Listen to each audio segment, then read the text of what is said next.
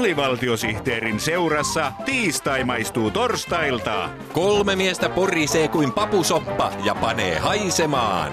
Papusoppa, sopupappa.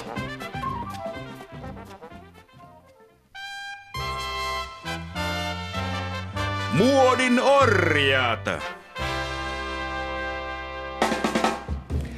Monimuotoinen muotimöhkäle mannekiineille, malleille, mutta myös muille muodin mielisille.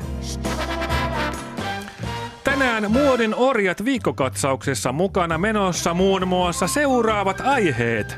Gucci julkisti vaatemalliston äideille. Mutsin mallistoon mannaa mammoille.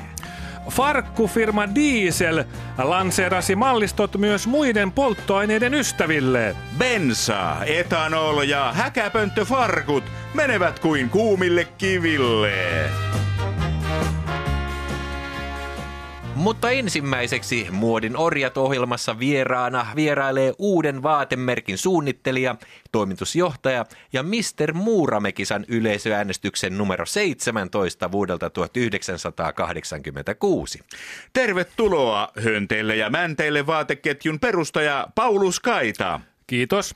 Vaate on viesti, joka kertoo muulle maailmalle, että ihminen ei ole alaston. Mm, mitä järkeä on perustaa vaatekauppaketju, koska ihmisillähän on jo vaatteet? Hönteille et mänteille on aivan uudenlainen vaatekauppaketju. Mm-hmm. Jaha. Yhtiömme arvoja ovat helppokäyttöisyys ja käyttöhelppoisuus. Vai niin? Samat sanat pätevät myös yhtiömme vaatteisiin. Ahaa. Jos vaatteemme ei ole helppokäyttöinen tai käyttöhelppoinen, Niin? niin asiakas saa rahat takaisin 50 prosentin alennuksella. Oo. Jos on kanta-asiakas, mm. rahat saa takaisin 60 prosentin alennuksella.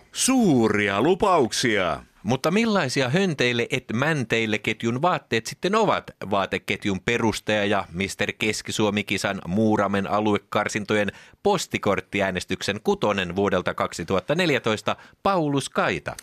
Helppokäyttöisyys lähtee asiakkaan tarpeista. Aivan, Juuri aivan. näin. Kaikkihan tietävät, miten vaikeaa ja rasittavaa on lajitella pyykkejä erivärisiin kasoihin. Mm. Mm, näin on, näin on. Mistä kukaan tavallinen, kiireinen, moderni, homo tai heterosapiens osaa tietää, mikä vaate on valkoinen ja mikä vaate on värillinen? Tuohan on aivan mahdotonta.